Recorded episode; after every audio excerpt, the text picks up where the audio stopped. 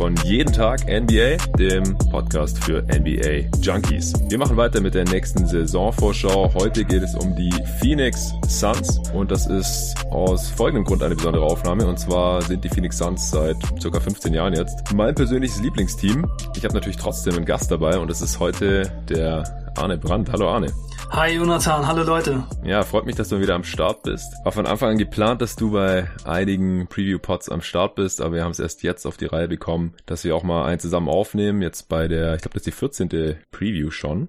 Es wird Zeit und wie gesagt, besonderer Pod heute für mich, da es sich um mein Lieblingsteam dreht und deswegen bin ich heute auch nicht in der klassischen Host-Rolle und stell dir die kritischen Fragen, sondern wir machen das so ein bisschen zusammen. Also wir diskutieren wirklich dann über die Phoenix Suns der kommenden Saison. Du hast dir, glaube ich, auch ein paar bohrende Fragen für mich überlegt, als jemand, der dieses Team viel zu viel gesehen hat, letzte Saison und auch die Jahre zuvor die Spieler, die jetzt eben noch da sind im Team, die wenigen Spieler, die noch da sind, muss man ja eigentlich fast schon sagen.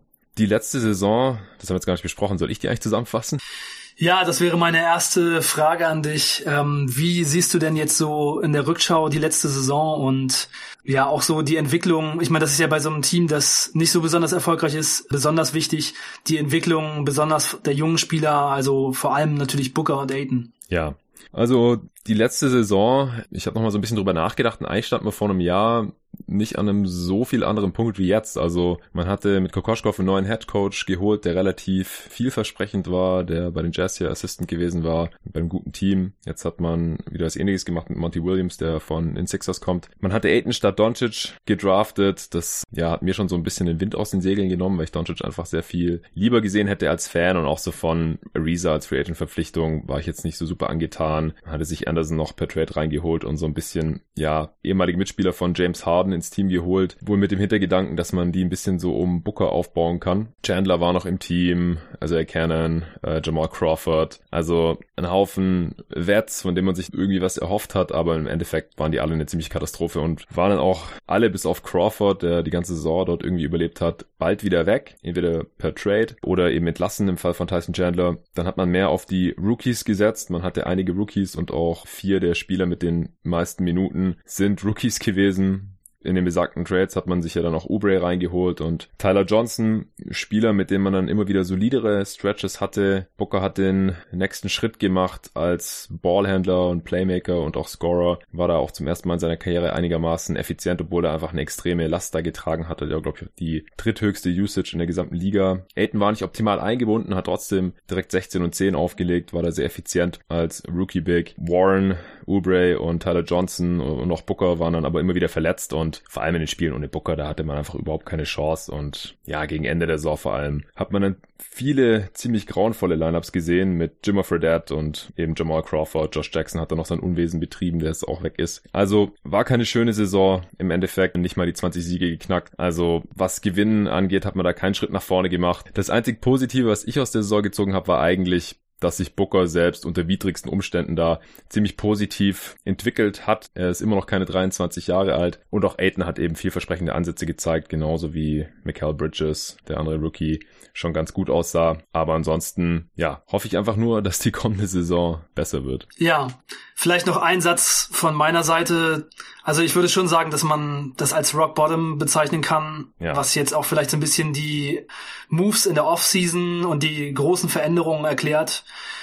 Denn das war wirklich eine sehr, sehr schwache Regular Season. Also sie haben das erste Spiel gegen die Mavericks mit 21 gewonnen. Das Spiel habe ich gesehen ja, und dachte, wow, die Suns sehen echt äh, verbessert aus. Vielleicht wird es eine gute Saison. Ja. Auch mit Ariza und Anderson war ja auch vor der Saison schon so ein bisschen Gerede. Also ich habe jetzt gerade noch mal einen äh, Podcast gehört von Lockdown Suns, wo sie über den jetzigen Media Day gesprochen haben und den mit dem letzten Jahr verglichen haben. Und letztes Jahr wurde beim Media Day teilweise über die Playoffs geredet. Ja. Erstes Spiel gegen Dallas mit 21 gewonnen und danach 4 zu 24 Start hingelegt. Also mhm. richtig auf den Boden der Tatsachen zurückgeholt. Ja. Das war die harte Realität. Und letztendlich war man im offensiven Rating 28., im defensiven Rating 29., im Net Rating 29., minus 8,9. Also richtig, richtig schlecht. Da ist wirklich nicht viel Positives in der Saison äh, bei rumgekommen. Und ja, einfach die großen äh, Schwächen der vergangenen Saison einmal kurz zusammengefasst waren auf jeden Fall, wie du eben schon gesagt hast, die Verletzungen, dann die großen Löcher, die sie im Kader hatten auf ja. Point Guard vor allem mit Canaan, Merton, Okobo und Crawford und dann das eben so zu verkaufen, dass Booker jetzt der Point Guard sein soll, Katastrophe.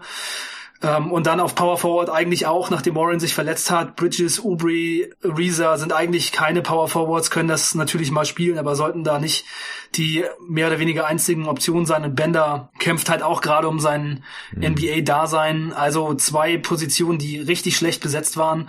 Und es zeigt sich dann eben auch ja, auf, an allen Enden. Ne? Also wenn man sich die Stats der letzten Saison durchguckt, dann gibt es fast nichts, was die Suns ja. irgendwie gut gemacht haben und äh, richtig viele Sachen, wo sie einfach ja. absolut im Keller waren.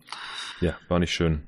Dann können wir mal ja zur Offseason kommen und da würde ich dich als erstes mal fragen, was ja somit das Wichtigste ist, wenn man wieder auf die Beine kommen will, ist eigentlich der Owner der größte Vorteil oder Nachteil, den ein Team eben im Basketball in der NBA haben kann. Da ist Robert Sava jemand, über den jetzt in letzter Zeit Artikel erschienen sind, äh, also über die Suns-Organisation insgesamt. Also auf jeden Fall ein problematischer Owner. Dann haben sie den Head Coach entlassen, haben Kokoskov nach einer Saison gekickt, haben jetzt Monty Williams geholt und haben James Jones als GM jetzt behalten.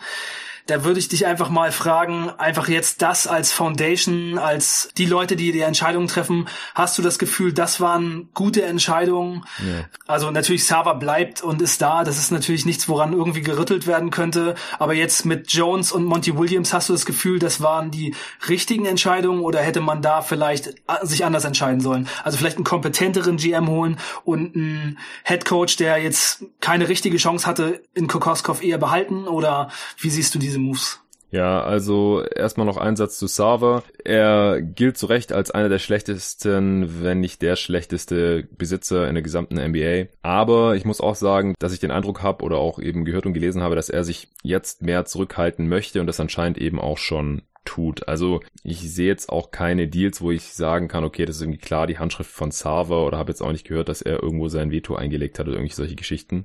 Von daher, das ist schon mal irgendwie positiv zu sehen. Dass Kokoschkov gefeuert wurde, kann ich irgendwo nachvollziehen, denn er sah jetzt in der vergangenen Saison auch nicht besonders gut aus, konnte dem Team jetzt nicht so ganz seinen Stempel aufdrücken, aber ehrlich gesagt hat er es halt auch wirklich schwer gehabt unter diesen Voraussetzungen. Also da waren Spieler, die keinen Bock hatten, ähm, namentlich eben Reza oder Spieler, die total enttäuscht haben, wie Anderson. Er hatte keinen Playmaker äh, so wirklich im Team, also abgesehen von Booker, also keinen rein erfahrenen nominellen Point Guard, ähm, der halt bei so einem jungen Team doch schon wichtig sein kann. Er hat, wie vorhin schon erwähnt, viele Rookies einsetzen müssen, auch in Mangel, mangels Alternativen. Und ich war erst dagegen, dass man Kokoschkov feuert, weil ich mir einfach mal ein bisschen Kontinuität in diesem Team gewünscht habe. Weil Booker hat jetzt den fünften Headcoach in mhm. fünf Jahren. Ja, das ist einfach was ja auch ein, Was ja auch ein häufiges äh, Zeichen dafür ist, dass es keine Stabilität in der Franchise gibt. Genau. Was man ja auch häufig bei nicht besonders gut geführten Franchises einfach sieht. Und ich glaube einfach nicht, dass Kokoschkov jetzt besonders viel Schuld daran getragen hat, wie es letzte Saison gelaufen ist. Und deswegen hätte ich ihn jetzt einfach gerne nochmal gesehen. Auf der anderen Seite jetzt von den Kandidaten, die da so gehandelt wurden, war mir Monty Williams irgendwie noch am liebsten, weil ich kann mir schon vorstellen, dass viele Spieler Kokoschkov nicht so richtig akzeptiert oder respektiert haben und bei Monty Williams mache ich mir da einfach aufgrund seiner Persönlichkeit jetzt weniger Sorgen, was das angeht. Ich bin jetzt nicht zu 100% überzeugt von dem, was er bei den Pelicans bzw. Hornets da als Coach gezeigt hatte, aber er hat anscheinend auch ein bisschen dazugelernt, war jetzt auch bei den Spurs als Assistant unterwegs und dann äh, eben bei den Sixers jetzt zuletzt und ich kann mir halt schon vorstellen, dass er jetzt ein solider Head Coach werden kann. Ja, gerade dieses Culture-Ding, was er wahrscheinlich mitbringt, also ja. aus dem Spurs-System und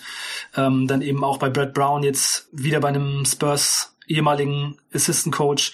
Da kann man sich schon vorstellen, dass er auf jeden Fall so die Dinge einfach versucht zu etablieren, die eben in anderen Organisationen, die sehr erfolgreich sind, funktionieren. Also von daher ist er vielleicht dann eben schon eine ganz gute Wahl, obwohl man natürlich auch sagen muss, dass Kokoskov da eben auch schon in, bei Stationen war, die sehr stabil sind, wie zum Beispiel die Jazz.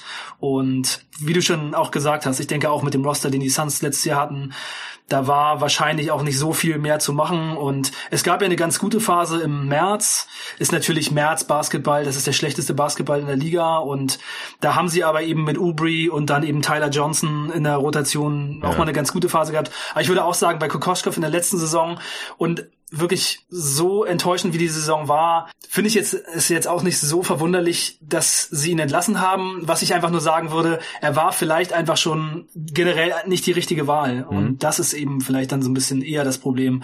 Aber das wollen wir dann erstmal als eventuell positiv so stehen lassen. Wie siehst du denn James Jones? Also du kannst ja vielleicht mal einen Satz zu James Jones sagen und dann direkt auch zu den Moves kommen, die die Suns jetzt in der Offseason gemacht haben ja. und das vielleicht einfach verknüpfen damit, ob du glaubst, dass James Jones ein GM ist, der die Suns wieder auf die richtige Bahn zurücklenken kann? Also ich sehe ihn relativ kritisch. Also was mir gefällt, vielleicht mal vorweg, also man sieht auf jeden Fall, was der Plan ist. Aber mir gefällt halt nicht, wie man da hingekommen ist oder wie man jetzt diesen Plan umgesetzt hat. Das haben wir ja schon früher bei anderen Teams gesehen, zum Beispiel als Jeff Van Gundy bei den Pistons im Personalunion Head Coach und GM war, der hatte ja auch mal in einem Interview gesagt, ihm ist es jetzt eigentlich egal, ob er einem Spieler ein paar Millionen zu viel gibt. Wenn er einen Spieler haben will, dann holt er den und zahlt ihm halt das, dass er ihn auf jeden Fall bekommt und er nicht vielleicht von einem anderen Team dann weggeschnappt wird oder so. Und den Eindruck habe ich jetzt halt auch ein bisschen gehabt. So, man hat Trades gemacht, um bestimmte Spieler zu bekommen oder man hat Spieler jetzt per Free Agency geholt und hat die dann tendenziell überbezahlt, was ich auch ein Stück weit nachvollziehen kann. Nach Phoenix will jetzt halt nicht gerade jeder Free Agent unbedingt. Aber so unterm Strich hat man halt aus meiner Sicht fast jeden Deal irgendwie verloren und hat er irgendwie draufgezahlt und das kann ich halt nicht gutheißen. Ja, aber was denkst du, was ist der große Plan jetzt? Was ist die Richtung, die Jones eingeschlagen hat? Also wenn man sich jetzt halt dieses Team anschaut, das machen wir ja nachher noch im Detail, dann sehe ich halt, das absolute Zentralgestirn ist Devin Booker, der eben im Two-Man-Game mit DeAndre Ayton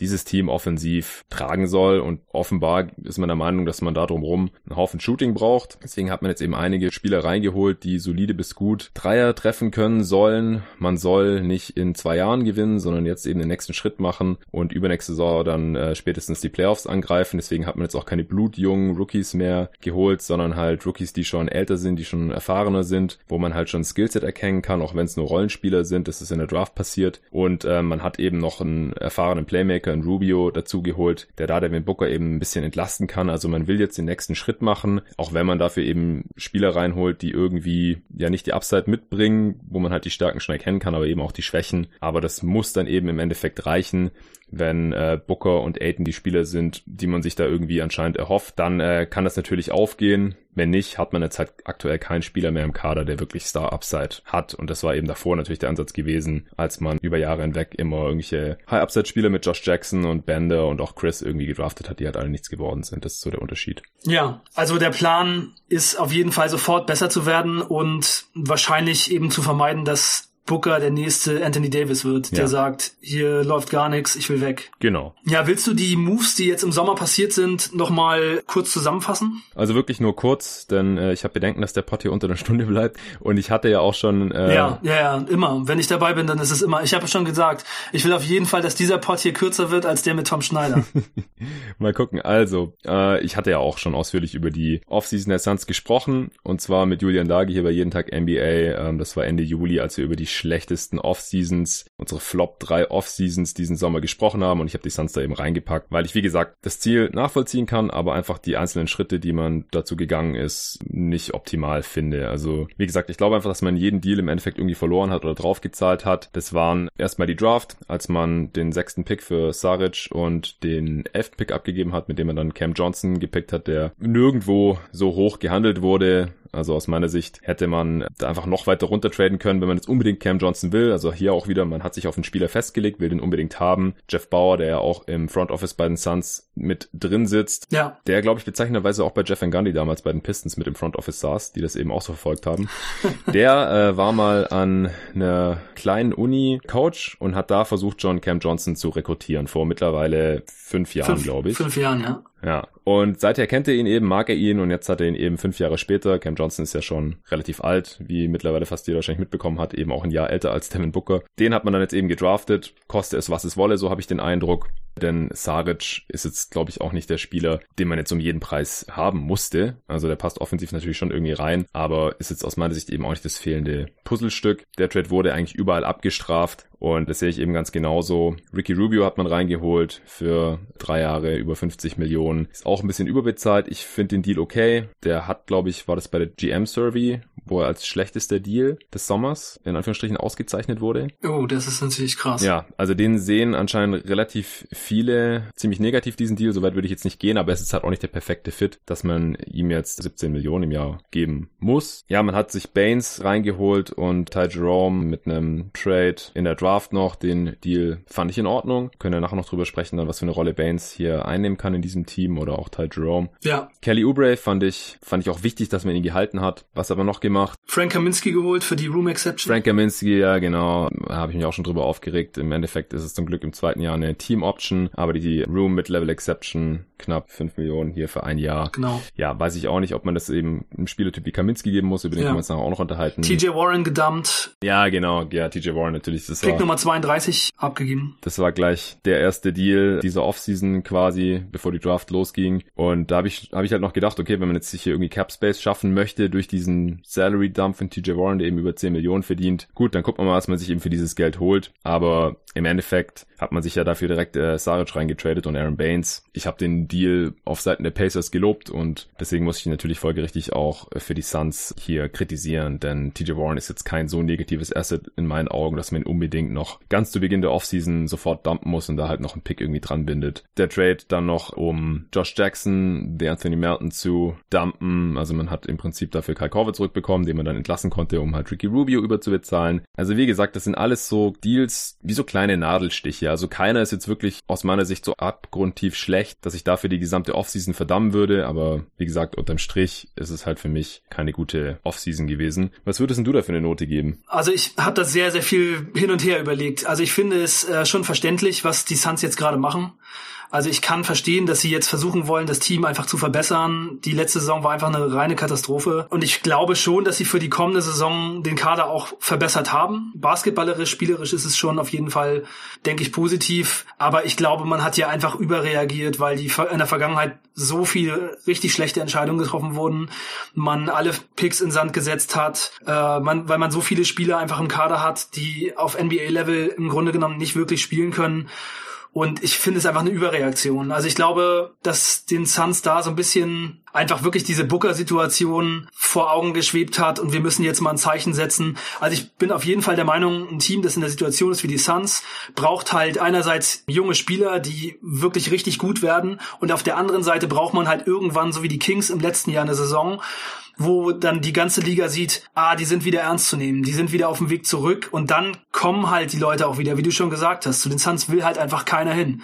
Man hat es dann eben schon relativ schwer, ein gutes Team zu bauen und muss dann eben manchmal auch Sachen machen, die ja nicht vom, vom Value her eher negativ sind. Aber also wenn ich mir das hier angucke, was sie gemacht haben, dann muss ich einfach sagen, TJ Warren und Saric sind für mich so ähnliche Spieler. Also ich finde, man hat sich da mit Saric nicht wirklich verbessert, weil wenn man sich die Spieler auf dem Papier anguckt, die sind sowas von ähnlich. Also wirklich die ganzen Statistiken, was sie bisher in ihrer Karriere gemacht haben. Also Warren ist verletzungsanfällig, und hat halt schon einen Vertrag bekommen. Saric muss aber nach der kommenden Saison bezahlt werden und ich sehe da einfach kein großes Upgrade. er ist ein besserer Passer als Warren, weil das kann er überhaupt nicht. Ja. Und bei Saric wäre ich mir auch sicherer, was die kommenden Jahre angeht, dass er seinen Dreier weiterhin trifft. Also das war jetzt halt schon extrem krass die Steigerung von Ron im letzten Jahr. Muss man mal gucken, ob er das halten kann. Ja, Warren hat extrem gut getroffen ja. und davor eben nicht so gut. Klar, da kann man sagen, vielleicht ist das bei Saric ein bisschen konstanter gewesen, von daher vielleicht für die Zukunft auch eher was. Ja, also wenn man die ganzen Verletzungen ansieht, die Warren hatte, wie wenig Spiele der immer gemacht hat, 40, 47, 66, 65, 43, also hat drei Saisons von fünf ja. unter 50 Spiele gespielt, dann kann man das schon rechtfertigen. Aber ich denke, was vor allem hier halt heraussticht, ist, dass man jetzt Spieler gedraftet hat, die absolute Safe-Picks sind, aber einfach nicht besonders viel Upside haben und genau das Gegenteil von dem sind, was sie vorher gemacht haben, wo man zum Beispiel auf sechs Jared Culver hätte draften können, der zum Beispiel beim Go-To-Guys Draftboard auf drei war. Das ist halt schon, also ich will mal sagen, sehr riskant. Klar ist Cam Johnson wahrscheinlich jemand, der sich in der NBA halten kann, was man vorher einfach mit den ganzen hohen Picks nicht geschafft hat. Aber das sind halt schon so Sachen, wo ich denke, man wäre für die Zukunft wahrscheinlich besser dran gewesen, ähm, das anders zu machen. Und man hat hier einfach jetzt auf Win Now gesetzt und dann ist eben die Frage, so wie man den Kader jetzt umgestellt hat, wohin geht man damit? Ist dann der Weg vielleicht irgendwann wirklich ganz oben zu landen und ein richtiger Contender zu werden. Jetzt eben so ein bisschen gekappt und geht man dann eher Richtung Mittelmaß. Also jetzt verlässt man sich eben schon sehr darauf, dass das, was man hat, eben schon das Star-Talent ist, was man braucht und hm. da kommt dann eben nicht mehr so viel nach. Mir gefällt es nicht so gut, aber ich kann die Denkweise natürlich schon verstehen und ja, Rubio jetzt zu holen ist eben auch so eine Sache. Man hätte auch einen Rookie Point Guard draften können, zum Beispiel White, Kobe White, aber ja, Rubio war eben für die Suns jetzt schon das Beste, was sie kriegen können auf Point Guard mhm. von den Veterans her, aber er ist eben schon überbezahlt und er hatte einfach auch krasse Schwächen in seinem Spiel ein effektives Field Goal von 45,8 Prozent. Das ist schlechter als Russell Westbrook, schlechter als äh, Josh Jackson sogar. Nee, es ist, äh, es ist knapp besser als Josh Jackson. Also ja. es ist wirklich. Oder auch laut Clean the Glass, Points per Shot Attempt ist er am 38. Percentile auf seiner Position. Das ist schon weit unterdurchschnittlich. Ja, Rubio ist äh, einfach jemand, der, der krasse Schwächen hat und der auch nicht so gut zu Booker passt. Also von daher, ich kann verstehen, warum sie es gemacht haben. Ich würde auch sagen, für die, die kommende Saison sind, ist der Kader besser als für die vergangene. Aber wenn man es einfach auch auf die Zukunft und die nächsten Jahre betrachtet, dann muss man das schon, glaube ich, eher negativ beurteilen beurteilen. Und ich würde sagen, man muss abwarten, was die Draftpicks werden, aber ich würde dann eher so eine 3 Minus geben. Ja, das ist ja nur leicht unterdurchschnittlich. Also ich wäre ja. noch kritischer. Ich, würde, ich war, glaube ich, bei einer 4 oder so. Ja, also ich habe jetzt viel auch nochmal geguckt, was andere so gesagt haben. Zum Beispiel beim Dunked On Podcast F und F Minus. Bei Yahoo die Bewertungen waren F. Also schon, schon viel Negatives dabei, aber ich kann eben auch die Denkweise verstehen, dass man irgendwie einen Schritt in die richtige Richtung gehen will.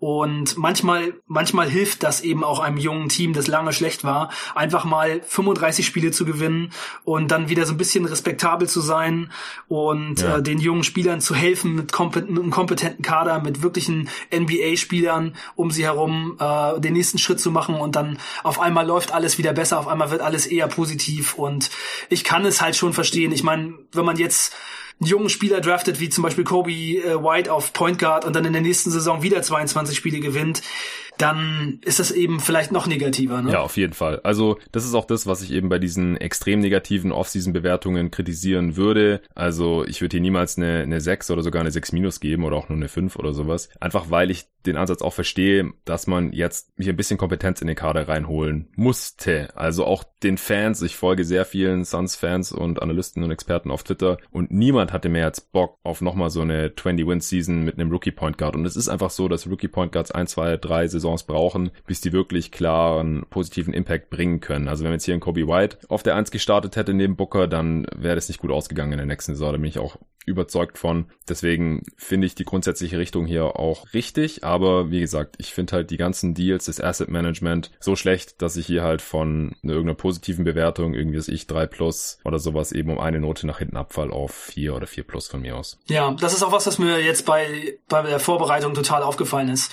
Umso weiter weg die Coverage von den Suns ist, umso schlechter ist die Note und umso näher man an die Suns rankommt, umso besser ja. wird die Note. Also, also viele sind auch viel zu positiv. Also es gibt echt echt, es ja, gibt ja, echt ja, natürlich. Fans, die feiern fast jeden Move, den man hier gemacht hat. Und das ist mir dann halt auch wieder zu viel rosa-rote Brille. Denn man hat überbezahlt bei vielen Moves und manche Spieler passen halt auch einfach nicht so richtig. Und das äh, können wir jetzt dann gleich besprechen, bevor wir hier jetzt irgendwie eine halbe Stunde über die Offseason sprechen. Ja, genau. Die nächste Frage ist dann, äh, denke ich, die Stärken und Schwächen des Teams, ne? Also von dem neuen Kader. Wo siehst du denn die Stärken von dem neuen Team, das sie jetzt hier zusammengestellt haben? Ja, also wie bei jedem Team kommt es natürlich ein bisschen drauf an, wer spielt, aber das finde ich jetzt bei dem Team gar nicht so schwer auszumachen, können wir ja gleich drüber sprechen. Also ich denke, die Stärken liegen ganz klar am offensiven Ende des Feldes. Booker ist natürlich eine große Waffe in der Offense und ich denke halt auch mit noch einem weiteren Playmaker in Rubio neben ihm und mit mehr Shooting als letztes Jahr, also da wirklich sehr wenig Shooting vorhanden und eben mit einem hoffentlich schon weiterentwickelten DeAndre Ayton als Pick-and-Roll-Partner da kann man in der Offense schon was machen. Also wenn man in der Offense jetzt wieder so schlecht ist und nicht irgendwie annähernd Richtung zumindest Mittelmaß geht, dann ist irgendwas falsch gelaufen, was die Entwicklung von Booker und Aiton angeht. Da erwarte ich eben schon so ein Mindestmaß an Kompetenz jetzt. Man kann Lineups aufs Feld bringen, wo jeder zumindest solide werfen kann oder wo jeder zumindest ansatzweise irgendwie respektiert werden muss, ein bisschen Spacing bringt. Man kann relativ athletische Lineup aufs Feld bringen, wenn man neben Booker und Aiton dann eben äh, Tyler Johnson, Bridges und Kelly Oubre spielen lässt zum Beispiel. Und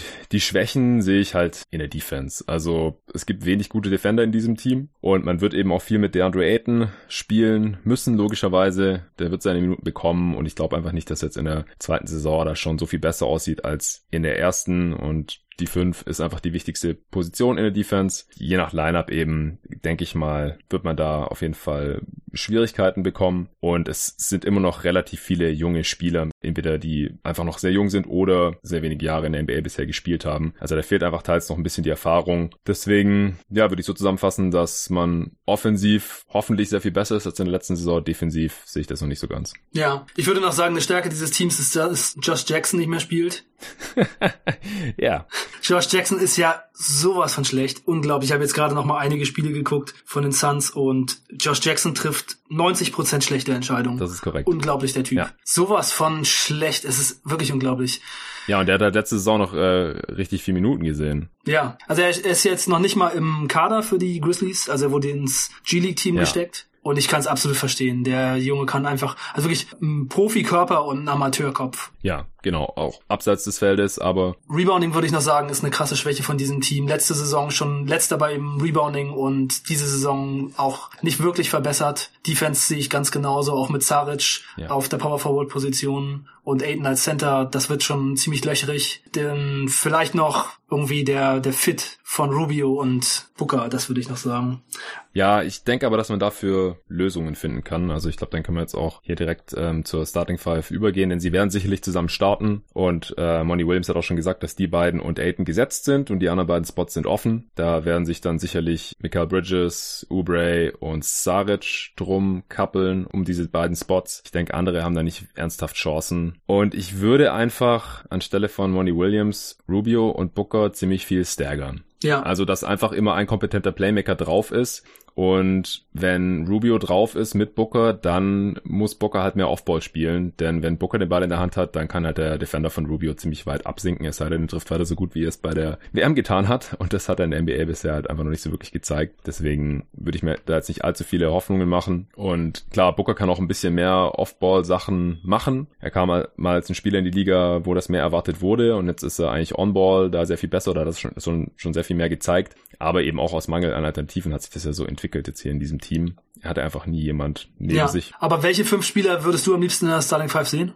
Ich denke, ich würde Ubre von der Bank bringen und Saric starten lassen. Aber das ist natürlich auch schwer Matchup-abhängig. Also wenn man jetzt gegen ein Team spielt, das sowieso ähm, keinen traditionellen Power Forward aufs Parkett schickt, äh, sondern eher auch mit äh, quasi drei Wings nebeneinander spielt, dann äh, könnte man auch Ubre starten lassen oder ihn sehr früh reinholen. Aber Ubre auf Power Forward und dann mit Bridges ja, genau. äh, zusammen? Also wie gesagt, nur wenn nur wenn der Gegner jetzt halt keinen traditionellen Power Forward oder jemand, der halt einen, einen kräftigeren Körper da hat, aufs Feld schickt, was ja viele Teams mittlerweile so machen. Ich habe mir ja ein paar Spiele noch angesehen und äh, unter anderem eins gegen die Knicks und da gab es Phasen im Spiel, wo Aubrey und Bridges gemeinsam auf dem Feld waren ja. und die Knicks haben mit Mitchell Robinson und Noah Vonley gespielt ja, das und ist dann hat nicht dann hat nicht Aubrey Vonley verteidigt, sondern Bridges und Vonley hat ihn total auseinandergenommen und Kokoschkov hat nicht reagiert.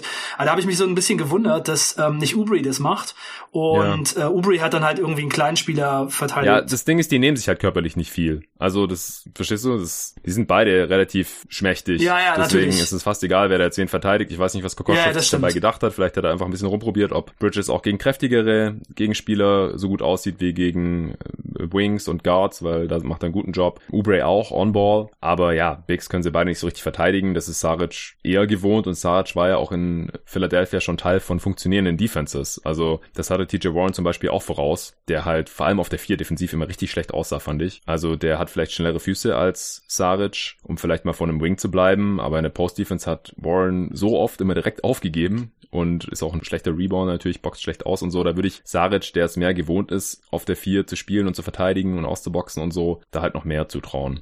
als Warren und natürlich auch als ja. Ulbray. Bridges muss aus meiner Sicht eigentlich schon starten, weil ich glaube, dass er einen sehr viel besseren Wurf hat, als er letzte Saison gezeigt hat. Und er ist einfach der beste Defender dieses Teams. Ja, ich muss sagen, ich bin auch ziemlich begeistert von Bridges. Also mit mhm. seinen langen Armen und super aktiv, ständig an irgendwelchen ja. Bällen dran und ein richtiger Hustler. Einfach jemand, der, wo man einfach auch sieht, dass er sehr viel Erfahrung schon hat, dass der schon viel gespielt hat äh, am College und ja. ähm, also der, der macht viele gute Sachen, der hilft, der ist da, wo man sein muss, der antizipiert. Also wirklich ein sehr, sehr guter Defender. Und Ubri ja. ist halt sehr, sehr bemüht hat auch lange Arme, aber ist nicht ganz so gut darin, diese Plays zu machen wie Bridges. Stets bemüht. ja, ja, sehr, sehr bemüht, ja, genau. Und wenn was ja. klappt, dann freut er sich auch richtig toll. Ja, aber wenn man jetzt zum Beispiel Arbeitszeugnisse ausstellt, dann ist stets bemüht immer eigentlich äh, sehr, sehr negativ zu lesen. so nach dem Motto, man hat es probiert, aber es hat nicht geklappt.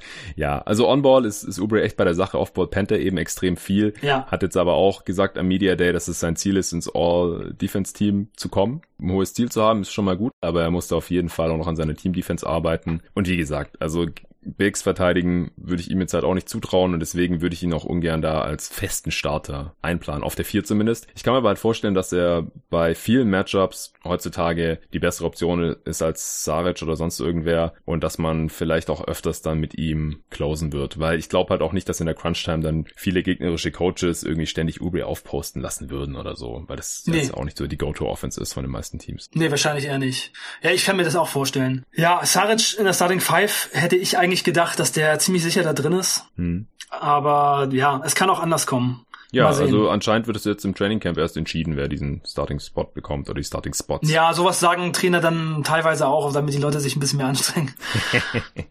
ja, aber ich wüsste es jetzt auch nicht, ehrlich gesagt. Also wie gesagt, ich denke, dass es so kommt, wie ich jetzt dargelegt habe, aber ich würde wahrscheinlich an Monty Williams Stelle auch die beiden starten lassen, die einfach am besten mit dem Rest harmonieren oder wo es am besten zu funktionieren scheint. Ja, denkst du denn, dass die Starting Five auch mal Games close oder siehst du das ähm, dann eher ja. nicht so. Also ich meine, es ist natürlich die Frage, ne? Also was wird jetzt überhaupt die Starting Five? Äh, wir haben es ja gerade gesagt, das ist noch gar nicht so ganz sicher, aber äh, Rubio war ja zum Beispiel bei seinen vorherigen Positionen immer jemand, der Games gefinisht hat. Und ähm, ich finde, wenn man sein Shooting so sieht, dann äh, und auch was man so im Kader hat, dann könnte man sich auch vorstellen, dass man das mal anders macht, aber wahrscheinlich wird er gesetzt sein, oder? Ich denke gerade, weil er halt die Erfahrung mitbringt, weil er auch ein zumindest noch solider Defender ist, vielleicht nicht mehr ganz so gut, wie als er noch jünger war und ja halt auch so eine Baseline an Kompetenz einfach mitbringt. Würde es mich wundern, wenn er in der Crunch Time nicht spielt. Und wer soll denn auch ja. sonst da spielen? Ja, das stimmt schon. Also man könnte halt auch sowas machen wie ähm, Booker, Tyler Johnson, Ubri Bridges und Aiton. Ja, aber Tyler Johnson, dem würde ich halt auch nicht immer vertrauen, dass er da die gute Entscheidung trifft. Und Ruby halt schon eher, auch wenn er halt vor allem ja. auf Ball nicht so respektiert werden muss wie jetzt Tyler Johnson. Ja, man muss ja auch schon sagen, Passing und Turnover waren in der vergangenen Saison somit das größte Problem, das die Suns hatten. Das war ganz übel. Richtig übel. Also wenn man sich die Spiele anguckt, das ist wirklich eine Tragödie, wie viele schlechte Entscheidungen sie treffen und ja. wie viele, wie viele Leute einfach in die Zone reinrennen, gar nicht wissen, was sie machen sollen, wer frei ist und den Ball irgendwo hinschmeißen. Also Rubio wird schon wichtig sein, denn genau das ist ja seine große Stärke, den Ball zu verteilen und gute Entscheidungen zu treffen. Ja, wahrscheinlich wird es dann eben so sein und dann eben zwischen Ubri Saric und Bridges sich entscheiden müssen, wer da dann eben auf dem Feld ist. Ja. Ja, hast du noch mehr Sachen zu den Rotations? Also eine Sache, die mir noch aufgefallen ist, also ich mag es auf jeden Fall, wie vielseitig ähm, die Lineups sind, die sie so stellen können. Ähm, also ich finde, sie haben sehr viele Leute, bei denen man sich vorstellen kann, dass sie verschiedene Positionen spielen. Das finde ich ganz positiv. Auch Cam Johnson, der Rookie, ist ja ein interessanter Spieler, der bei North Carolina's Shooting Guard gespielt hat. Ein sehr guter Schütze ist six nine and a half. Der könnte auch vielleicht schon jemand sein, da er ja auch vier Jahre am College war, der es in die Rotation packt und dann vielseitige Sachen machen kann auch defensiv offensichtlich gar nicht so schlecht. Ich sehe halt nicht so richtig, wo die Minuten für Johnson herkommen sollen, also für Cam Johnson, weil wenn Saric startet und Ubre reinkommt und so ein bisschen der Backup auf der 3 und 4 ist, also Bridges startet jetzt auch in diesem Szenario und wie gesagt Rubio und Booker natürlich. Dann gibt's ein paar Backup-Minuten auf der 1 und 2, die wahrscheinlich mehr oder weniger alle von Tyler Johnson abgegriffen werden. Wenn der drauf ist mit Booker zusammen, wie gesagt, ich hoffe, dass da irgendwie gestaggert wird, dann übernimmt halt Booker eher das Ballhandling. Wie gesagt, ich denke halt, dass durch Ubre und Johnson da schon so viele Minuten abgedeckt werden, dass da gar nicht mehr so viel über ist. Ja, also ich glaube, es wird sehr darauf ankommen, ob Kaminski überhaupt spielt. Hm. Also ich denke, für Cam Johnson und Kaminski, für beide wird es nicht reichen in der Rotation. Also wenn Kaminski nicht spielt, äh, Ubri und Bridges die Power Forward Position mitbesetzen, dann kann ich mir schon vorstellen, dass Cam Johnson Minuten kriegt. Also es wäre natürlich schon echt tragisch,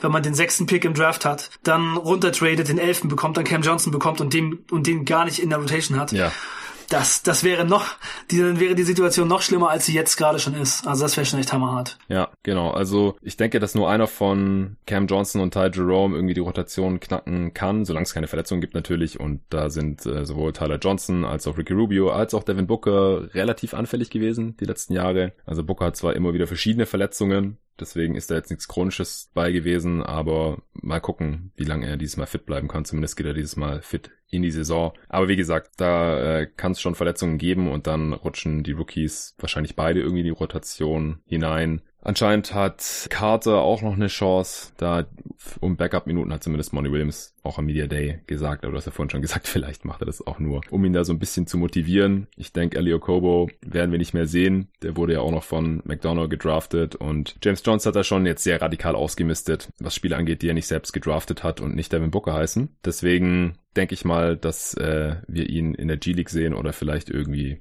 dass er noch getradet wird. Ja, die Point Guard Position ist einfach viel zu stark besetzt jetzt. Ja, also Rubio, Booker, Rubio, Booker, Tyler Johnson, Ty Jerome, Okobo und Carter können alle Point Guard spielen. Genau. Das sind schon sechs Leute. Ja, und auf der Und Okobo ist, ja? Kannst du ruhig noch zu Okobo sagen, was du sagen wolltest. Ja, ich wollte nur sagen, dass Okobo ja schon auch eher jemand ist, den man ähm, auf Point Guard spielt oder spielen sollte und jetzt nicht unbedingt so viel Offball. Ja, Genau. Ja, und bei den Bigs, ich würde eigentlich lieber Jake Diallo spielen sehen als Kaminski, weil der halt wenigstens noch ein bisschen Defense reinbringt und Rebounding und das dem Team halt ansonsten extrem fehlt. Weil Kaminski bringt das beides nicht, der bringt zwar ein bisschen Spacing, aber ich finde ihn halt total redundant mit Saric. Und Saric ist besser als Kaminski, deswegen verstehe ich dieses Signing halt auch überhaupt nicht. Ich finde es total interessant, dass die Suns sich Kaminski überhaupt geholt haben, weil letzte Saison bei Charlotte, da hat Kaminski ähm, 269 Possessions auf Power Forward gespielt, also super wenig, minus 5 war das, minus 4,9 und 1108 Possessions auf Center und da war er plus 7,6. Er ist als Vierer einfach überhaupt nicht brauchbar. Ja, genau. Also im Grunde genommen äh, ist er auf Center offensichtlich viel besser. Und da sind natürlich mit Aiden und Baines zwei Leute vor ihm, an denen er auf keinen Fall vorbeikommt. Es sei denn natürlich, es kommt zu einer Verletzung. Aber ja, offensichtlich ist Kaminski besser als Center, nicht besonders effektiv oder erfolgreich als Power Forward. Ja, das, das macht ja auch Sinn, wenn man sich sein Skillset anschaut. Er ist einfach kein so guter Shooter, dass er jetzt da, was die vier angeht, irgendwie überdurchschnittlich ist. Also auf der fünf halt noch eher. Und körperlich gesehen kann er halt, wenn dann auch eher Fünfer verteidigen, wobei da halt auch einfach zu schwach und unathletisch eigentlich ist, aber für Vierer halt auch, gerade wenn da Wings auflaufen, kann er da halt natürlich auch nicht mithalten. Also ich hatte letzte Saison eigentlich schon Zweifel, ob er sich überhaupt in der Liga halten kann. Und dann hat er noch einen soliden Stretch gehabt da bei den Hornets gegen Ende der Saison. Und jetzt haben ihm die Suns halt hier die Room mit Level Exception hingeschmissen. Ich sehe nicht den Need für ihn, ich finde ihn redundant mit Saric und weiß nicht, wo er Minuten bekommen soll und deswegen hätte ich da, ja, wenn dann irgendwie noch ein Spieler gerne gesehen, vielleicht der eher Richtung Jack Diallo geht, aber halt besser ist. Also einfach jemand, der mal noch reinkommen kann und ein bisschen defensiv und am Brett aufräumen kann. Ja, gerade für ein Team, das in der letzten Saison das schlechteste der Liga bei Rebounds war, dann Kaminski als, als Bankbig reinzuholen, ist keine besonders gute Idee. Natürlich waren sie beim Shooting auch richtig schlecht. Ja. Also bei den, bei den Dreiern hilft er dann vielleicht, wo sie auch richtig mies waren. Genau, das passt halt wieder zu der von mir erwähnten Handschrift von James Jones, dass er jetzt halt hier um jeden Preis Shooting und Spacing reinholen will, dass halt Booker und Aiden da Platz haben. Aus der Warte, er versteht ja, halt. er konnte sich eben aussuchen. Die Suns waren letzter in Rebound, bei Rebounds und letzter bei der Dreierquote. Mhm.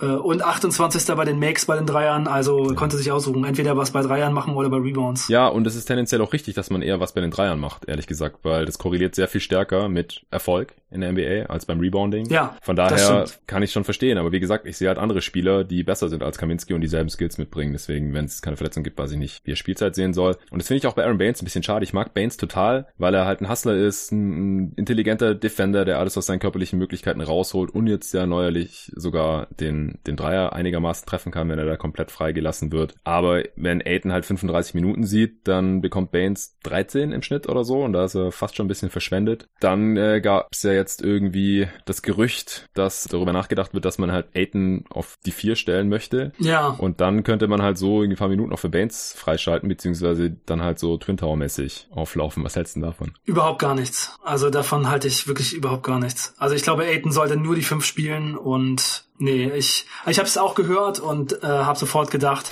jetzt fängt er auch noch so an, ja. ähm, so wie Anthony Davis. Also ich bin absolut der Meinung, dass das keine gute Idee ist.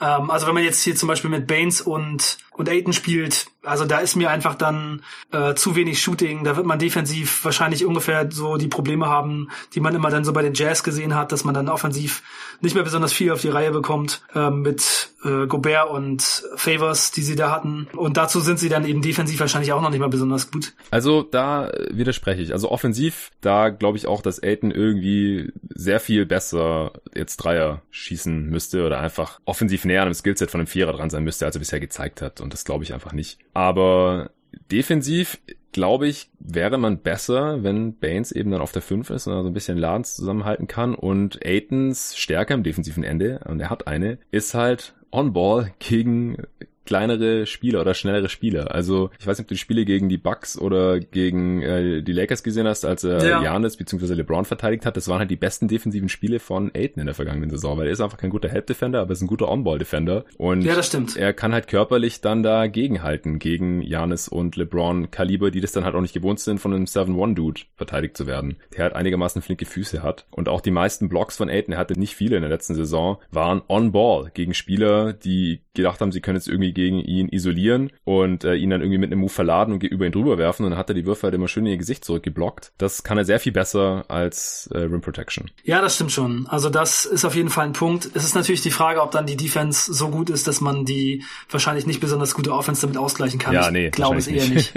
also ich glaube, es ist keine gute Idee und also ich denke, dass die Suns es bestimmt versuchen. Also ich kann es mir echt vorstellen, weil Aiden auch, glaube ich, wirklich Bock darauf hat. Der hat ja im College auch Power Forward gespielt. Aber ich glaube, ja. es wird nicht von Erfolg gekrönt sein. Ja, mir gefällt halt auch dieser Mindset nicht, dass man immer eine Position tiefer spielen will, also kleiner spielen will, weil man meistens dann irgendwelche Sachen machen muss oder will, wo man nicht so richtig die Skills für hat oder man einfach in der Position höher ein größeres Mismatch ist. Das ist halt bei den allermeisten Spielern so. Das gefällt mir halt nicht so ganz, dass man das jetzt halt schon von Aiden hört, nach nur einem Jahr. Ja, und über eine ganze Saison will ich auch mal sehen, ob Aiden dann wirklich die Leute alle vor sich halten kann. Also das waren zwei gute Spiele, aber das ja. waren halt auch eben zwei.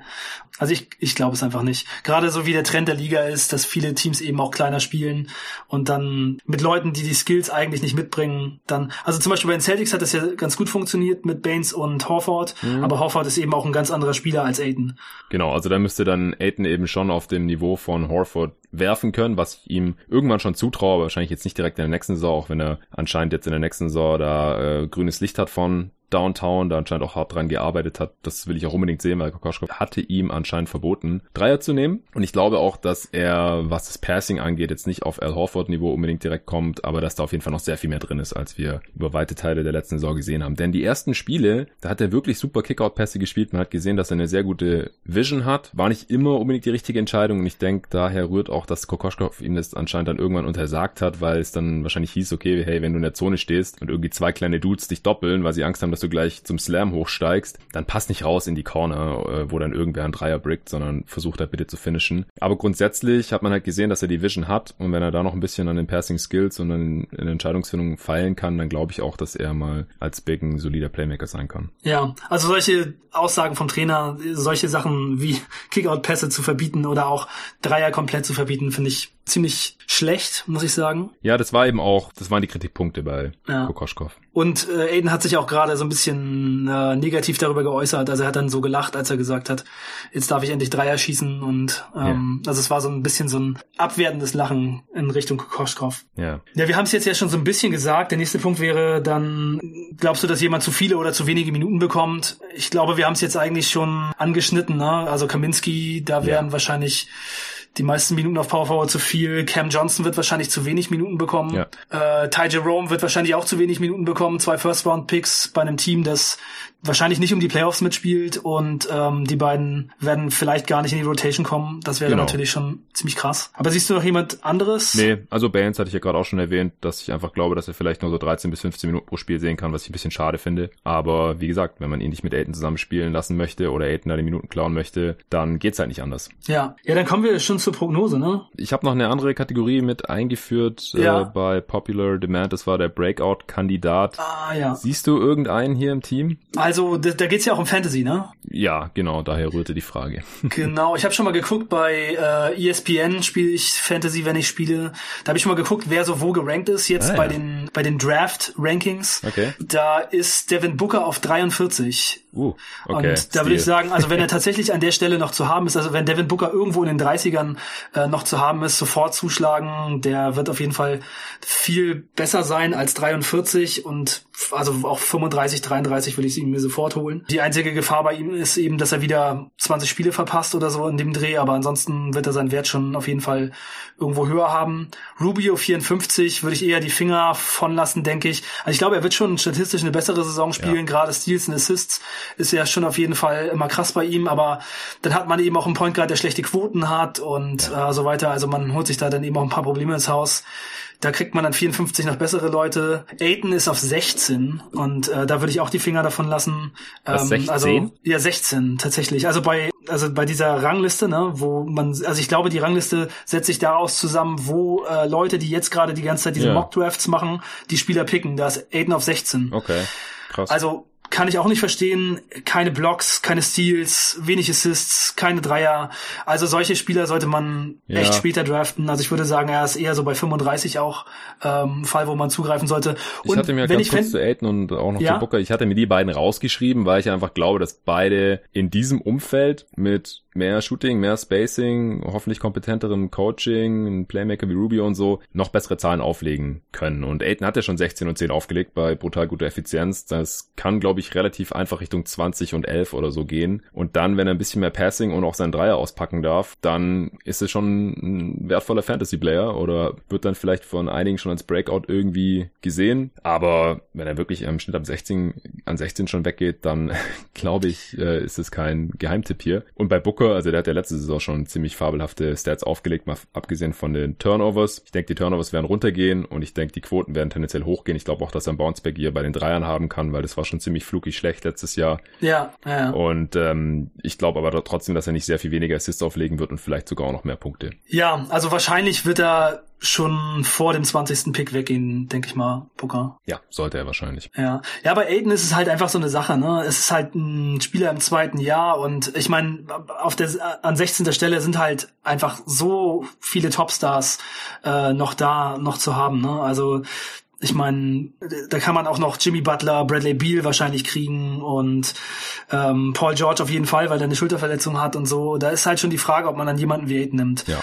Ähm, und ich bin bei Fantasy sowieso immer eher jemand, der guckt, äh, dass, also wenn ich einen Spieler an einer bestimmten Position drafte, dann gucke ich immer, dass er da auf jeden Fall passt und wahrscheinlich eben noch viel besser wird ja. und äh, einfach mh, mm, noch viel mehr Upside hat. Und dass Aiden da irgendwie in die Top 10 reingeht, sehe ich eben nicht unbedingt. Also mir wäre das zu riskant an 16. Stelle. Und Ubri wäre vielleicht noch jemand, der ist so 102 gerankt, ähm, wo ich mir vorstellen könnte, dass wenn er viele Minuten spielt und Starter wird, ähm, vielleicht eine ganz gute Saison spielt. Also so 90 bis 100 kann man mal über Ubri nachdenken. Ja, kann mir auch vorstellen, dass er dann in einem stabileren Umfeld noch ein bisschen effizienter wird. Ich denke, dass er trotzdem viel machen können wird, weil er vielleicht Sixth Man ist oder ich glaube, wenn er startet, dann halt auch trotzdem so gestaggert wird, dass er relativ viel den Ball in der Hand haben darf, weil er kann schon ganz gut für sich selbst kreieren, für andere leider nicht. Also viele Assists darf man jetzt auch nicht erwarten. Holt aber auch für seine Position relativ viele Steals und Blocks. Und ja. ich denke, das können wir wieder erwarten. Ja, bei den Suns hatte er einen Block und einen Steal im Schnitt. Und ja. das ist schon ziemlich selten. Für Fantasy Basketball, also wenn man da Ligen spielt, wo man das braucht, dann ist das auf jeden Fall schon ziemlich gut. Also das Das ist schon krass. Spieler ja, zu genau. haben, die und das beides mitbringen. Auf seiner Position ist es auch, also wird als Forward gelistet bei Clean the Glass, ist es im 87. Percentile jeweils, Steals und Blocks. Ja. Dann können wir, glaube ich, jetzt zu den Trade-Kandidaten kommen. Ach so, die kommen auch noch vor der Prognose. Ja, macht Sinn, oder? auf jeden Fall, auf jeden Fall. Ich habe alle Pots gehört, aber die Reihenfolge nicht ganz im Kopf. Ja, ja. nee, glaube ich dir. Du schickst mir auch immer gerne dann Feedback zu den Pots. Gibt es eine Trade-Notwendigkeit aus deiner Sicht? Das darfst du mal anfangen. Also ich würde sagen, äh, Power Forwards, Backup Power Forwards ist eigentlich so die Stelle, wo ich was probieren würde. Ja. Ähm, also ich habe so gedacht, mm, es gibt ja so Teams, wo vielleicht Power Forwards so ein bisschen äh, zu viel im Kader sind. Aminu wurde viel drüber gesprochen, dass der vielleicht äh, da im Kader in der Saison so ein bisschen überflüssig werden könnte. Das ist jemand, ja. den ich mir sehr gut vorstellen könnte. Oder bei den Knicks, die ganzen Big Men, die da nicht so richtig äh, Spielzeit bekommen, vielleicht, mhm. weil sie so viele haben. Marcus Morris, ja. okay, ob der zu den Suns zurück will, kann ich, kann ich mir ja nicht so gut vorstellen, aber vielleicht ja. so jemand wie, wie Tash Gibson vielleicht. Ich glaube, der Groll von Marcus Morris äh, war eher gegen Ryan McDonough und der ist ja mittlerweile weg. Ja, das kann sein. Ja. Nee, aber von der Idee her äh, würde ich auf jeden Fall zustimmen. Also einfach ein Vierer, der defensiv irgendwie kompetent ist und vorne auch mal was trifft, das wäre schon schön. Ja, ja, Tash Gibson wäre noch so jemand, aber der bringt dann vielleicht wieder ein bisschen wenig Shooting mit. Ja. Ähm, aber der wäre halt noch mal so ein Veteran Leader, der ein bisschen Härte reinbringt und der an den Boards kämpft und so. Also so ein Spieler, ja, aber was, wen man dafür jetzt abgeben sollte, das ist schon schwierig bei dem Kader. Ich glaube, das muss man während der Saison erstmal sehen, was es da überhaupt so für Möglichkeiten gibt. Man will natürlich jetzt auch nicht die jungen, verheißungsvollen Spieler dann irgendwie für so jemanden abgeben und ähm, so viele Möglichkeiten gibt es dann eben auch gar nicht. Saric ist auf einem äh, Mini-Deal noch, weil er noch keinen neuen Vertrag hat, kann man eigentlich auch nicht wirklich äh, traden. Also die Möglichkeiten hier einen Trade zu machen sind schon begrenzt. Vielleicht wäre Tyler Johnson noch jemand, den man abgeben kann. Ja, also man hätte den Spielertyp in Brandon Clark umsonst in der Draft haben können, einfach statt Cam Johnson. Ja. Da werde ich, glaube ich, niemals drüber hinterkommen. Aber ansonsten glaube ich, dass grundsätzlich jeder tradebar ist, außer eben Booker, Aiton, Bridges und vielleicht auch Kelly Oubre. Denn die anderen Spieler haben jetzt alle kein Star-Upside oder sowas und sind im Grunde irgendwie Rollenspieler, die ersetzbar sind. Aber es ist schwer, jetzt irgendwelche Trades zu konstruieren. Aber ich denke, beim richtigen Angebot ist, ist keiner safe. Ja, es ist einfach schwer, weil also alle Spieler, die äh, außer den jungen Spielern haben eben entweder nicht einen wirklich passenden Vertrag, um so einen Deal zu machen oder sind einfach nicht besonders ja. wertvoll. Also da wäre dann halt schon die Frage, warum ein Team das macht, wenn man nicht irgendwie noch einen Pick drauflegt und ob die Suns jetzt noch für den Kader weiterhin ihre Picks opfern, das ja, würde ich mal bezweifeln. Wäre zum einen irgendwie folgerichtig, wenn man irgendwie weiter Richtung Win Now geht, aber andererseits haben die Suns jetzt auch nicht, also auch unter James Jones bisher jetzt nicht mit ihren Picks irgendwie um sich geworfen. Also die schulden aktuell nur zwei Second Round Picks. Einer nach Memphis von diesem Josh Jackson Dump eben und nochmal einer, der entweder nach Memphis oder nach Brooklyn geht. Und alle eigenen Firsts hat man noch und die kann man theoretisch dann schon irgendwie traden. Also wenn es irgendwie einen Spieler gibt, der einen großen Vertrag hat, kann man dann schon Tyler Johnsons auslaufenden Vertrag traden. Der verdient fast 20 Millionen und da dann halt irgendwie noch einen Pick dran binden oder so. Da gibt's schon Möglichkeiten. Mm, ja, yeah. also Tyler Johnson wäre wahrscheinlich die, die beste Möglichkeit noch, was zu machen. Genau, weil er halt einen großen Deal hat, aber nicht so wichtig ist fürs Team und wenn man das dann irgendwie mit Picks oder mit einem der jungen Spieler, außer denen, die ich jetzt halt vorher genannt habe, kombinieren kann, dann ist da schon irgendwas möglich. Aber ich denke, man wird erstmal gucken, was mit diesem Team jetzt drin ist. In der letzten Saison hat man dann aber auch schon im Dezember die Reißleine gezogen und Ariza weggetradet. Also je nachdem, wie es läuft, wird er vielleicht dann auch nicht gar nicht so lange gefackelt. Ja. Gut, dann können wir zur Prognose kommen, oder? Ja, kommen wir zur Prognose. Super. Dann äh, bleiben wir doch noch einigermaßen gut in der Zeit, glaube ich. Ja. Wir fangen wie immer mit dem Best Case an. Soll ich anfangen? Ja, leg mal los. Okay. Ich habe es neulich schon auf Twitter im Rahmen von so einem Twitter-Spielchen gepostet, wo man halt von seinem Lieblingsteam so ein paar ja, Fragen beantworten sollte. Hast du gesehen? Ich habe es gesehen, ja. Ja, also ich habe Best Case oder ich weiß gar nicht, wie es da hieß. Upside, glaube ich, oder irgendwie so. Ich habe auf jeden Fall 40 Siege geschrieben. Ich glaube, das ist halt der absolute Best Case. Und damit sage ich gleichzeitig auch, dass ich selbst einen absoluten Best Case nicht mit den Playoffs rechne, im Gegensatz zu dem ein oder anderen optimistischen Suns-Fan, wo irgendwie schon vom 8-Seed geträumt wird oder irgendwie so. Im Worst Case kann es auch sehr viel schlechter werden, aber ich denke im Best Case, wenn zum einen dieses Team offensiv unglaublich gut miteinander harmoniert und funktioniert und man defensiv jetzt nicht absolut katastrophal ist, so dass man eben so annähernd Richtung 500 Team geht und dazu müssten aber im, im Westen dann auch noch ein paar andere Sachen passieren bei anderen Teams. Denn mit der aktuellen Konstellation im Westen sehe ich auch keine 40 Siege. Also da müsste wirklich einiges zusammenkommen. Ich habe auch zuerst überlegt, ob ich irgendwie hoher 30er Bereich sagen soll oder so, aber ich habe jetzt einfach meine runde Zahl genommen, die aber trotzdem eben noch unter 500 ist. Deswegen sage ich 40. Also 40 ist, glaube ich, das höchste, was ich bisher irgendwo gehört habe für die Suns. Nö, es, es gibt auf jeden Fall auch welche, die irgendwie über 40 sagen oder die 8 Seed sagen, aber dafür folgst du wahrscheinlich zu wenigen Suns-Fans. Ja, ja, genau. Eher so die generelle Öffentlichkeit. Ja. Ja, finde ich schon ganz schön viel. Also in der Western Conference mit dem Kader ganz schön viel. Also bei mir ist der Best Case 33. Uh, okay. Das ist sehr viel weniger. Ja. Also ich finde 33 Siege wären für die Suns schon ein sehr, sehr großer Erfolg. Ja von 19 auf 33. Na klar, sie sollten halt kein einziges Spiel tanken in dieser Saison. Sie sollten versuchen, so viel, also ich würde sagen für die Suns, jeder Sieg ist Gold wert. Die müssen einfach gewinnen, gewinnen, mhm. so viel sie können, jedes Spiel versuchen zu gewinnen, bis zum Ende. Denn es geht darum, einfach mal wieder so ein bisschen Respekt zu kriegen und einfach mal wieder auf die Landkarte zurückzukommen und nicht eine Franchise zu sein, wo keiner hin will und wo alle sagen, hat mit NBA Basketball, mit Gewinnen gar nicht so wirklich viel zu tun. Das muss man, dieses Image muss ja. man einfach ablegen. Aber ich glaube, mehr als 33, also ich glaube einfach, dass die Defense schon wieder in den unteren fünf sein wird und dass man offensiv vielleicht ja so Richtung 20.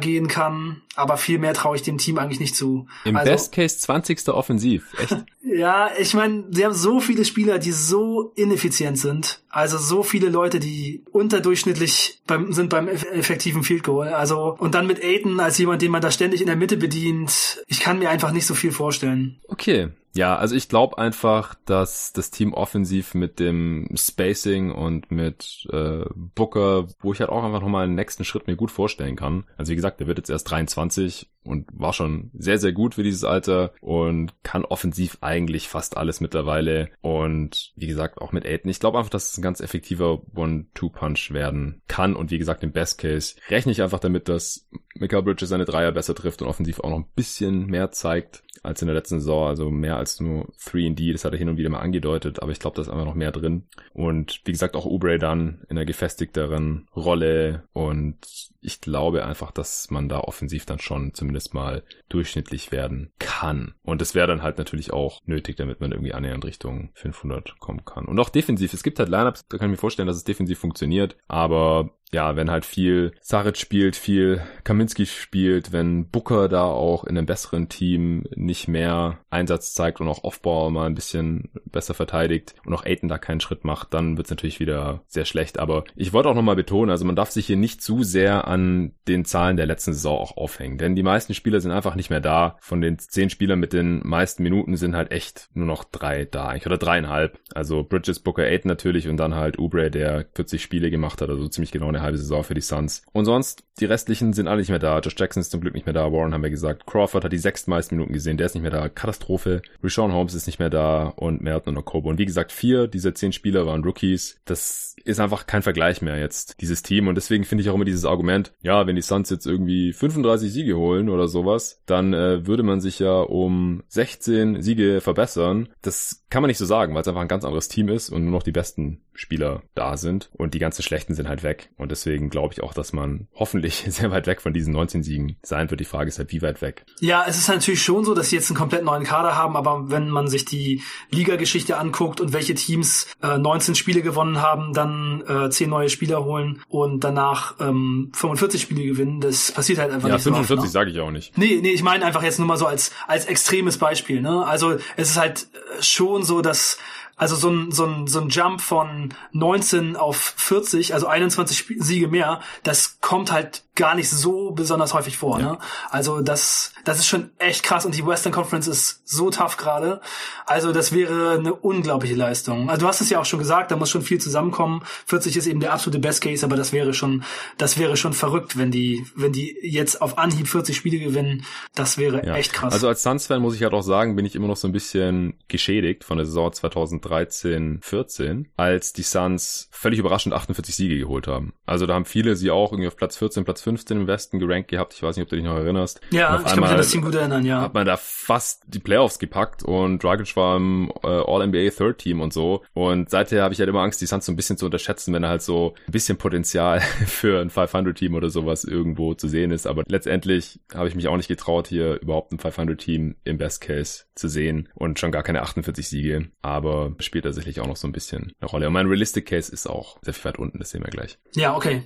Mit dem Worst Case machen wir weiter? Korrekt. Im Worst Case habe ich mir jetzt mal 24 aufgeschrieben. Ja, ich habe 23 beim Worst Case. Okay, dann sehen wir das ja relativ ähnlich, denke ich. Also ich glaube einfach, wenn alle Stricke reißen und du hast es vorhin ja auch schon mal nochmal erwähnt äh, am Anfang des Pods, letzte Saison war man auch schon relativ optimistisch. Da hat man einen ähnlichen Plan verfolgt. Letztendlich hat man halt noch eklatante Löcher im Kader gehabt, die jetzt so nicht vorhanden sind und sehr viel mehr junge Spieler und äh, Rookies mit viel Spielzeit und so. Das sehen wir jetzt alles so nicht. Aber ich denke, dass es im allerschlechtesten Fall halt nur fünf Siege mehr sind als in der letzten Saison und dass man dann halt wieder irgendwo unten in der Western Conference rumkrebst auf Platz äh, 14 oder 15, einfach weil es eine taffe Conference ist. Defensiv läuft in dem Fall dann gar nichts zusammen und offensiv halt auch nicht. Money Williams ist ähnlich mies als Coach wie Kokoschkov. Devin Booker verpasst wieder 20 Spiele, was nicht allzu unrealistisch ist und ohne ihn läuft dann halt irgendwie nichts. Äh, Aiton will lieber nur auf der 4 spielen und Dreier ballern und verteidigt immer noch nichts. Ja, Aiton nimmt sieben Dreier pro Spiel und trifft 25 Prozent. Ja, äh, Ubre chuckt immer noch irgendwie rum und äh, spielt keine Team-Defense. Also da kann ich mir dann schon im allerschlimmsten Fall vorstellen, dass es halt dann irgendwie nur im mittleren 20er-Bereich ist. Ja, finde ich nicht so abwegig. Gut, dann äh, kommen wir zur Prognose. Das gleichen wir dann immer mit den Over-Unders ab. Die Line für die Suns liegt zwischen 27,5 und 29,5.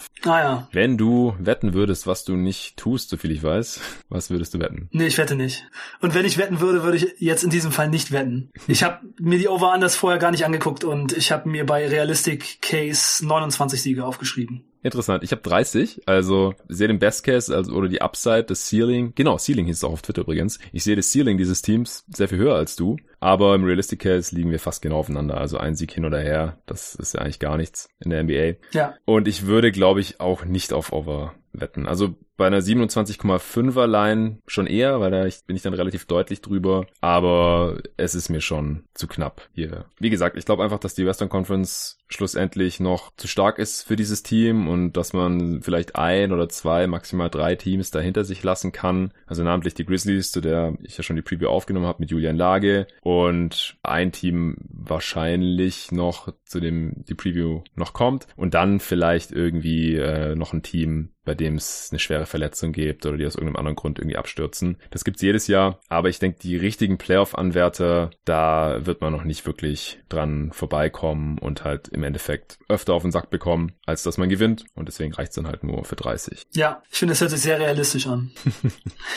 ja, kommt noch irgendwas? Ja, einen Punkt haben wir noch und zwar die möglichen Awards für dieses Team. Siehst du da irgendwas für die Spieler des Suns? Ich sehe für das Team keine Awards. Also die meisten Awards sind für ein Team, das in dem Bereich ist. Das hört man ja eigentlich auch in jedem Pod von dir äh, schon ziemlich weit weg. Nee, ich glaube, ich sehe nichts. Also Most Improved wäre ja bei solchen Teams immer noch am ehesten was, aber ich wüsste nicht, wer das schaffen soll. Kelly Oubre vielleicht, ja. Vielleicht wäre Kelly Oubre als Most Improved Player so das eheste, was ich mir noch vorstellen kann. Ja, also ich denke auch, dass etwaige Awards nur in Frage kommen, wenn die Suns irgendwie überraschen und eben weit über 30 Siege holen oder halt diese Line im hohen 20er Bereich irgendwie schon sehr früh durchbrechen. Dann wird es sicherlich ein bisschen Booker All-Star Bass geben oder ja, er wird dann wahrscheinlich so ein bisschen Hype erfahren. Most Improved Player wahrscheinlich nicht, weil er dafür schon zu gute Counting Stats aufgelegt hat in der vergangenen Saison mit knapp 27 Punkten und 7 Assists. So viel mehr wird da nicht kommen und dann gibt es normalerweise auch keinen Most Improved Player. Ich denke, dass Michael Bridges All-Defense-Team Potenzial hat, aber ich denke, dass er noch nicht die nötige Aufmerksamkeit bekommen wird in der kommenden Saison. Die Suns. Und ich glaube auch einfach, dass das Team einfach keine werden zu schlecht sein, ja. Defense hat, die gut genug ist. Man kommt einfach nicht ins All-Defense-Team, wenn das Team Bottom 5 ja, bei der Defense genau. ist. Und ich denke, an dieser Bottom 5 werden die Suns leider relativ nah dran sein, beziehungsweise würde es mich wundern, wenn sie irgendwie Top 20 in Defensive Rating werden. Ja. Okay, hast du noch irgendwas, was du jetzt nicht loswerden konntest? Ich glaube nicht. Also ich, ich hoffe, dass Cam Johnson es in die Rotation schafft und dass der eine gute Saison spielt. Das wäre schön zu sehen. Also so vom Skillset her gefällt er mir eigentlich schon. Groß, kann schießen, vielleicht der beste Schütze im Draft. Das ist vielleicht noch so eine Sache. Ja. Und ich wünsche dir, dass es Richtung 40 Siege geht und dass du endlich mal wieder eine erfolgreiche Basketballsaison bei deinem Team äh, verfolgen kannst. und dass Aiden und Booker beide Top 10 Spieler werden und dass das alles richtig gut läuft. Vielen Dank. Also wenn sie 30 Siege holen, bin ich eigentlich schon zufrieden, muss ich echt sagen. also jeder Sieg über 30 ist für mich persönlich schon Bonus. Denn es ist einfach so viel mehr als die letzten Jahre, das bin ich dann schon gar nicht mehr gewohnt. Und dann gab es wahrscheinlich keine schweren Verletzungen und äh, es ist nicht ganz so mies gelaufen. Dann gab es wahrscheinlich auch nicht allzu viele positive Überraschungen, aber mit 30 in dieser Western Conference kann man, glaube ich, als Suns-Fan schon relativ zufrieden sein. Und ja, ich freue mich schon auch auf dieses Team, weil ich mag Booker sehr. Ich finde auch Aiton hat seine Reize, auch wenn ich, wie gesagt, Doncic gerne gesehen hätte in der vorletzten Draft. Und ich bin auch ein riesen Kelly Oubre-Fan geworden. Hat mir jetzt vielleicht den Pod nicht so rausgehört, weil ich versuche halt die Spieler immer einigermaßen realistisch einzuordnen, aber ich habe mir jetzt auch sein Jersey gegönnt neulich. Das äh, Lost Suns Jersey äh, war im Angebot als Custom Jersey, weil Oubre kann man leider im NBA Store Europe so nicht bestellen. Aber das habe ich mir jetzt gegönnt und es sieht auch sehr, sehr nice aus. Und dem schaue ich einfach gerne zu, weil er bringt dem Team einfach was oder hat dem Team was gebracht der letzten Saison, was vorher nicht da war. So dieses Feuer, diesen Hustle, diesen Enthusiasmus. Und deswegen bin ich auch sehr froh, dass er geblieben ist. Und auch Ricky Rubio mag ich sehr gern. Finde es auch cool, dass er jetzt MVP geworden ist bei der Weltmeisterschaft und da ganz gut in Shape zu sein scheint. Er hat selber gesagt, dass er in der Shape seines Lebens ist. Er ist ja auch vom Alter her eigentlich jetzt erst in seiner Prime, auch wenn viele sagen, dass er schon abgebaut hat. Hoffe ich einfach, dass er jetzt nochmal ein, zwei, wenn nicht sogar drei Jahre, also seinen ganzen Vertrag in Phoenix hier nochmal was zeigen kann und mit dem Team dann auch den nächsten Schritt machen kann. Ja, ich kann das absolut nachvollziehen. Ubre fand ich auch beim Gucken jetzt sehr gut. Bridges hat mir gut gefallen. Rubio könnte sein, dass er, wenn er aus diesem Jazz-System jetzt mal wieder rauskommt und ein bisschen anders freier aufspielen kann, dass das seinem Spiel etwas besser liegt. Also ich könnte mir auch vorstellen, dass es eventuell nochmal so einen kleinen Push für mhm. Rubio geben könnte. Ja, glaube ich auch. Einem Spieler wollte ich noch einen kleinen Shoutout geben und zwar Jalen LeCue. Der wird wahrscheinlich nur bei den Northern Arizona Suns spielen in der G-League in der kommenden Saison. Aber den finde ich auch richtig interessant, aber der wird einfach keine Chance haben hier auf Spielzeit im richtigen NBA-Team bei den Phoenix Suns in der kommenden Saison. Gut, dann äh, vielen Dank dir, Arne, dass du hier am Start warst bei der Preview und hier auch so ein bisschen in die Rolle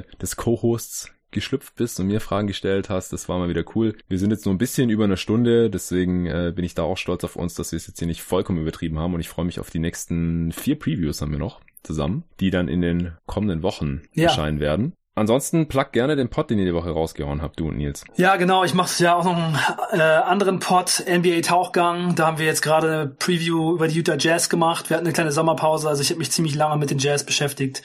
Das ganze Wissen jetzt innerhalb einer Stunde da reingeballert.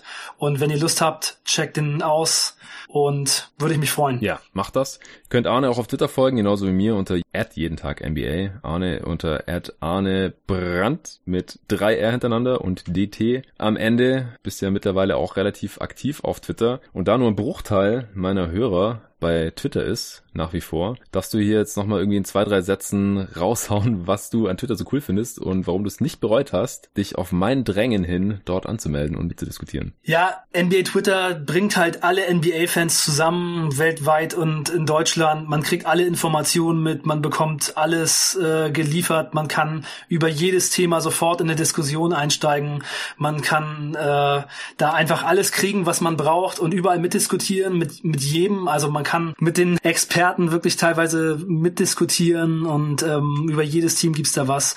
Also ich weiß gar nicht, wie ich das vorher ohne NBA Twitter gemacht habe. Ja, das weiß ich auch. Kann ich nur jedem empfehlen. Es verbessert die Experience auf jeden Fall sehr, sehr stark. Genau. Und wenn ihr euch auf Twitter dann einfindet, dann wie gesagt gerne Arne folgen, mir folgen und mit uns diskutieren. Ansonsten könnt ihr natürlich auch an mich herantreten, wenn ihr irgendwelche Anregungen oder Kritik habt unter jeden Tag NBA auf Facebook und Instagram auch oder per E-Mail jeden Tag NBA at gmail.com und dann habe ich jetzt noch eine kleine Ankündigung für euch, auch weil ich in letzter Zeit immer wieder gefragt wurde, wo man mich finanziell unterstützen kann, wo man dieses Projekt supporten kann, wenn man jetzt nicht gerade bei Blinkist bestellen möchte, was bisher der erste und einzige Sponsor ist, aber hoffentlich nicht bleiben wird. Ich wollte das bisher nie anbieten, ich wollte nie die Hand aufhalten, solange das Projekt nicht einigermaßen mittelfristig gesichert ist. Das ist durch den ersten Sponsor mit Blinkist passiert. Ich bin extrem motiviert, auch durch die Entwicklung der Hörerzahlen und deswegen bin ich gerade dabei, bei Steady so eine Seite einzurichten. Das äh, habe ich versucht, heute vom Pod noch fertig zu machen, habe ich jetzt noch nicht geschafft. Deswegen äh, werde ich das dann im nächsten Pod noch mal ein bisschen genauer erklären, was ihr da tun könnt, um dieses Projekt mittel- bis langfristig mitzutragen. Darauf freue ich mich schon. Vielen Dank auch nochmal an die vielen guten Menschen, die mich hier immer wieder gelöchert haben und letztendlich jetzt indirekt dazu gedrängt haben, sowas mal einzurichten. Damit hätte ich auch nicht gerechnet und äh, das ist einfach ein gutes Gefühl hier zu sehen, dass Leute sogar bereit sind, hier aus eigener Tasche was zu investieren, damit dieses Projekt noch möglichst lang fortbestehen kann und das ist wie gesagt nach wie vor auch das Ziel hier nach den 30 Team Previews dann in der Regular Season mit diversen Formaten weiterzumachen. Vielen Dank dafür und bis zum nächsten Mal. Ja, ciao Leute.